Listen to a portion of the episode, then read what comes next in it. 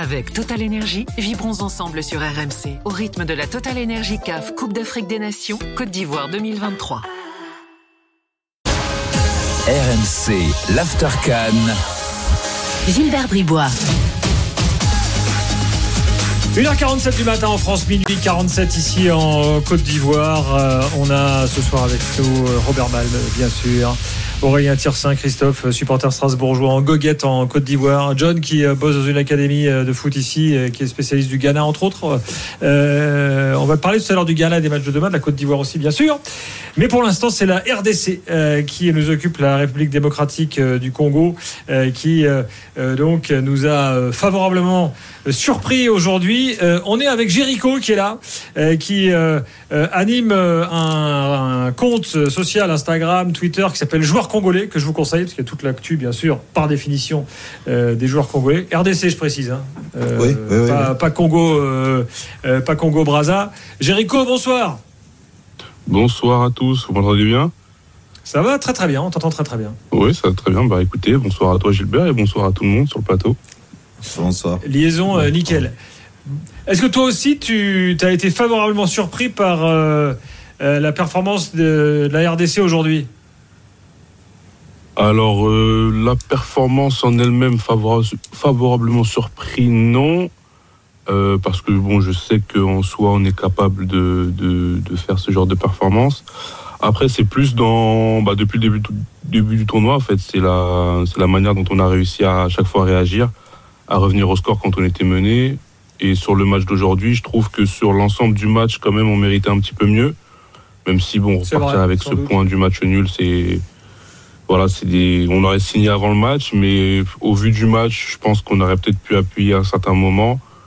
Mais voilà, j'ai pas été agréablement surpris ou favorablement surpris. Je pense qu'on a fait un bon match et qu'on est, qu'on a une équipe qui est capable d'en réaliser. Donc, euh, j'ai pas vraiment été surpris à ce niveau.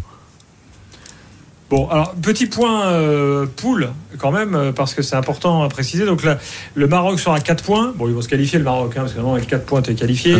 Euh, je rappelle qu'à la dernière canne, il y a deux équipes à 3 points qui se sont qualifiées. Hein.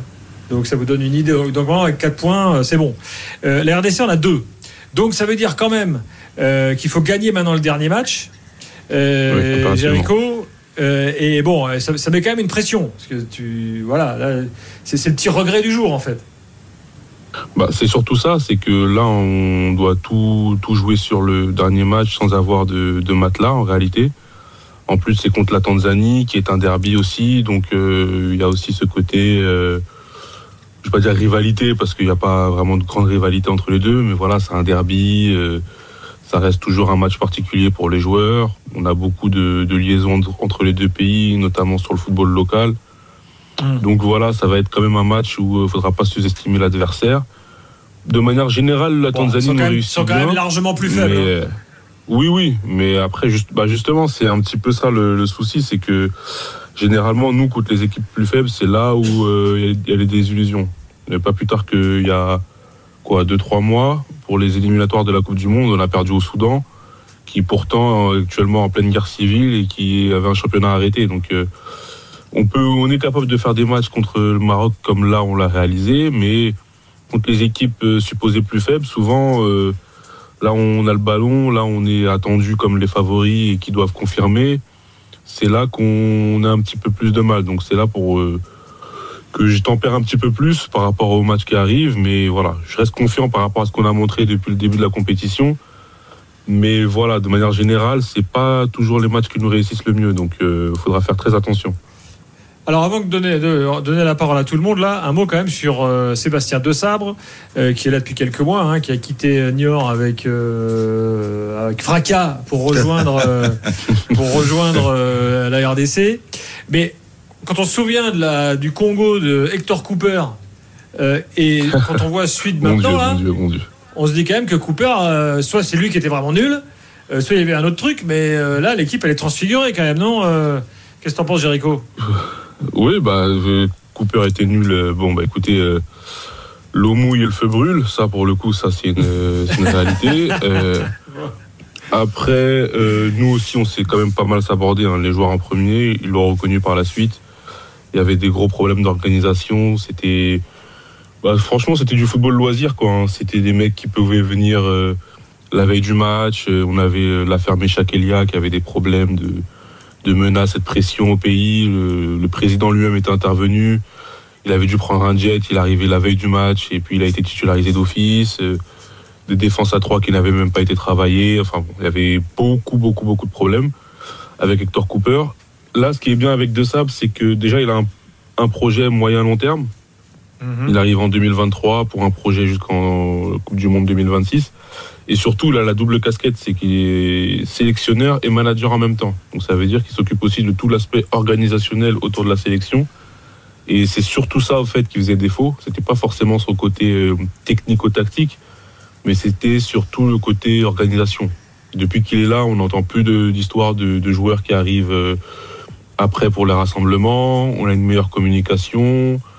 On a euh, plus de- d'histoires de primes, euh, ces fameuses histoires de primes qu'on entendait souvent.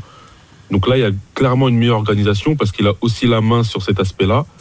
Et après, forcément, dans le jeu, euh, il a commencé à ramener des joueurs de ballon, euh, à les faire jouer, à multiplier les, matchs amicaux. Donc forcément, l'équipe a commencé à avoir de plus en plus d'automatisme. Et là, ça se voit par rapport aux performances qu'on réalise depuis, qu'il est là. Il a clairement redressé l'équipe. Et justement, ça, c'est quelque chose qu'on doit mettre à son crédit parce que auparavant, ça se faisait pas. T'as quand même une colonne vertébrale, euh, Robert, euh, assez expérimentée. Parce que Bemba, euh, bon, Kakuta, il a quand même bien roulé sa bosse, Mhm. même si euh, ça n'a pas toujours été facile, parce qu'il était prêté de partout euh, quand il Ouais. était en contrat avec Chelsea. Bakambu, pareil. J'ajoute le gardien Mpassi, qui fait partie des, plutôt des bons gardiens de la Cannes. Il faudra qu'on fasse un sujet d'ailleurs sur le niveau général des gardiens qui est pas top. Enfin, là, tu as une colonne vertébrale en, en RDC qui est très correcte, quoi. Ah ouais, mais elle tient, elle tient vraiment la route. Et en, et, et en plus de ça, tu pourras y greffer euh, d'autres joueurs. Je parlais de Yohan Wissa éventuellement euh, Oui. tout, tout à l'heure, qui, euh, qui est pour moi aussi un joueur, euh, voilà, qui, ouais, qui pour moi qui, qui mérite effectivement d'être en sélection et puis surtout d'être, titulaire. On a des garçons aussi euh, qui, qui est entré en jeu, c'est Dylan Bato Binsika qui euh, a été formé au PSG et qui est capable de jouer en défense centrale. Je demande ce que ça peut faire s'il débute, euh, s'il débute aussi une, une rencontre. On pourrait en ajouter plein comme ça. On voit, voit, euh, ou- ah, j'arrive plus à le prononcer maintenant.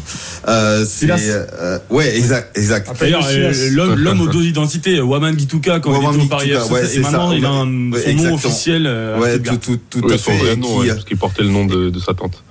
Et, et, et ça, ça aussi, on a, on a, on a pas mal. euh, Il y a pas mal de, voilà, de garçons qui peuvent venir se greffer à cette colonne vertébrale. Et je pense que ce qui a été dit, et c'est vrai que c'est que Sébastien De Sabre a un projet à moyen à long terme. Donc ça, c'est déjà une bonne chose. Euh, ça va lui permettre de, de, de poser les bases. Et d'ailleurs, il a prévenu tout de suite. Hein, il avait dit l'objectif qualification pour la Coupe du Monde de, de 2026 avec ce, ce groupe-là et l'amener à maturité justement pour cette compétition-là. Maintenant, Et même avant, en 2025 aussi, avec la Cannes oui, 2025. maintenant, ouais. exactement. Maintenant, il y a des temps de temps d'avance sur euh, sur le, le passage qu'avait donné Sébastien de Sabre. Bah justement, il faut pouvoir euh, capitaliser sur ça, justement pour peut-être la rendre en- la rendre encore- peut-être encore plus forte, ouvrir peut-être encore un peu plus cette sélection et amener peut-être un peu du du 109, peut-être un peu plus de joueurs locaux pour savoir ce que ça peut donner. Puis vous n'avez pas assisté, vous avez Ah, pas joueurs cité, locaux, euh, Fif- Fiston, Fiston Mayele. Oui. C'est quand même un des prénoms les plus chambés de la. C'est vrai. Ah, Il y a un gars à Guinée-Bissau qui est pas mal, il s'appelle Z, Z Turbo. J'aime bien. oui, Z Turbo. Z Turbo, oui, j'ai vu ça aussi. ouais, Évidemment, ouais. il, évidemment, il va vite, hein, Ouais, c'est le ouais. principe. De Z Turbo. Donc, Z Turbo, oui, oui, oui. euh, j'ai- Et en Zambie, j'ai aussi vu un petit Fashion Junior qui est, qui est pas Ah, mais on a on a des on a Ouais, des- Fashion des Sakala, oui. Voilà. On a des noms des fois sur le maillot, tu te dis mais attends, Ah, c'est génial. C'est génial, ça. Euh, alors, question, Jéricho, maintenant. Euh, quelle, quelle est l'attente euh, des supporters, des suiveurs, vu tout ce qu'on décrit là, l'effet de sabre, les, les- les joueurs, franchement, il y a, voilà, qui sont très corrects. Quelle est l'attente concernant cette compétition? Euh, concernant cette compétition, euh, De Sabre, il a clairement été, euh, il a clairement dit que cette compétition-là, à la base, on ne devait pas la jouer, mais que maintenant qu'on y était, le but c'était d'abord les quarts de finale. C'est vraiment l'objectif qu'il a fixé. Après, au niveau des attentes, forcément, dans un pays qui accumule tant de frustration depuis des décennies maintenant, dès que la sélection commence à faire des bons matchs ou à avoir des bons résultats, tout de suite, on commence à dire oui, non, il faut aller au bout. Vous avez vu le Maroc, on leur a tenu tête, on était meilleurs qu'eux alors qu'ils sont favoris, etc. Donc bon, faut pas non plus tomber dans euh, dans l'euphorie euh, générale après les performances qu'on a réalisées, mais l'objectif principal, ça reste quand même de, de faire des quarts de finale, donc sortir des poules, gagner notre huitième de finale, et puis après, voilà, en quart de finale, en tout cas, on aura déjà Hmm. fait ce que, ce que le coach voulait qu'on fasse. Bon, puis là, en fait, finalement, le, le match contre la Tanzanie, c'est une sorte de 16e en vérité. Qu'il faut, voilà, Oui, oui, bien sûr. faut, faut que tu gagnes. Oui, pour, oui, euh, bah, pour ça, ça reste surtout un derby aussi. Hein. C'est peut-être Euh, anodin alors- comme ça, mais Faut-il mettre un petit bémol sur Bakambu euh, qui bon, est plutôt sur la pente descendante, hein, on va pas, voilà, on va, on va pas se mentir. La RDC a eu dans son histoire des, des grands avant-centres. Euh, euh, Qu'est-ce qu'est-ce que t'en penses toi de, de Bakambu? Il reste bah, malgré tout incontournable? Ah là, non, incontournable, non, pas du tout. Là, pour le coup, euh, je pense qu'il a quand même grillé pas mal, pas mal de jokers. Après, c'est. Bakambu, c'est un peu. C'est un dent de scie, hein, depuis, euh, depuis son retour de Chine. Là, clairement, il y a. Enfin, même, à l'époque où il était encore en Chine, il y a eu clairement une, chute de niveau qui est assez. assez incroyable le concernant parce qu'à l'époque il pouvait même jouer ailier on pouvait l'associer avec un autre attaquant il arrivait toujours à se débrouiller. Là maintenant, euh, aujourd'hui, même au-delà de son pénalty raté, hein, c'est pas c'est pas le un match que le talent d'un Cédric Bakambu peut euh, donner normalement. Là, clairement, on réclame euh, Fiston Mayel à sa place ou Simon Banza, qui est le meilleur buteur de, du championnat du Portugal. Mais là, clairement, Bakambu, il a eu une chute de niveau qui est c'est triste hein, parce que ça reste quand même le deuxième meilleur buteur de l'histoire de notre sélection, qu'il a apporté, qui s'est impliqué aussi personnellement. Parce que quand vous voyez des joueurs comme Théo Bongonda, euh, comme Johan Wissa, euh, c'est lui aussi qui est parti leur envoyer des messages, essayer de les convaincre, de venir. euh, Donc c'est vrai qu'il est quand même très impliqué dans la, dans la vie de la sélection, quoi. Il vient, il vient. Ah oui, oui, oui. dans, dans la, dans la vie de la sélection, euh, oui, ça, ça lui a même valu des problèmes aussi, parce que forcément, comme euh, l'ancienne fédération, c'était des personnes qui étaient très euh, conservatrices. Il avait voulu ramener un nouvel équipementier à l'époque. Il avait essayé de ramener des kinés. Enfin, il ramenait des joueurs. Il allait envoyer des messages euh, sur Instagram. Parfois même, il se déplaçait en personne, parler à certains joueurs. Donc, euh, il a vraiment eu ce rôle d'ambassadeur euh, de la sélection pendant un bon moment. Mais après, ça reste quand même un joueur de football et on lui demande quand même d'être performant sur le terrain. Ça, Oui, malheureusement. tu préfères qu'il marque des buts plutôt qu'il ramène des maillots, quoi. C'est ce que. c'est- Bah, ramener des oui, ça c'est sûr, mais après, ramener des joueurs, il l'a fait aussi. Il a aussi ramené des joueurs, il a aussi convaincu des joueurs quand la fédération était incapable de le faire. Donc voilà, on le remercie pour tous les buts parce qu'il a quand même euh, mis 17 buts en sélection. C'est le deuxième meilleur buteur de l'histoire. Mais là, clairement, à l'in- à l'instant T, ses, ses performances ne lui permettent pas de pouvoir être, euh, de pouvoir être titulaire. Donc moi, clairement, euh, je le vois pas titulaire face à la, face à la Tanzanie. Ah oui, et puis un dernier joueur dont on n'a pas parlé, c'est le Méchac, qui a fait une super, une super rentrée. Et moi j'ai bien aimé. Hein. Je- te- Oui, oui, oui. Jericho? Oui, oui, c'est, on le connaît, c'est un joueur qui a un peu d'instinct, un peu imprévisible. C'est un peu son, problème, ça a toujours été la régularité, hein, parce que là, il a fait une très très bonne rentrée, ça c'est, clair, et on est tous unanimes là-dessus.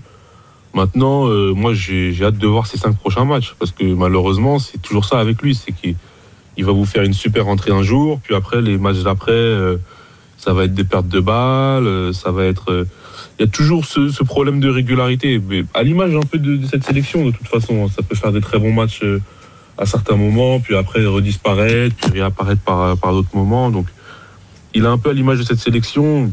Là, euh, Sébastien De Sable euh, l'utilise comme joker. Ça a l'air de plutôt pas mal fonctionner, mais après, euh, sur la longueur, moi j'ai envie de voir. J'ai pas trop envie de m'enflammer non plus sur son entrée d'aujourd'hui, parce qu'après, les autres matchs, euh, je sais pas trop ce qu'il va donner.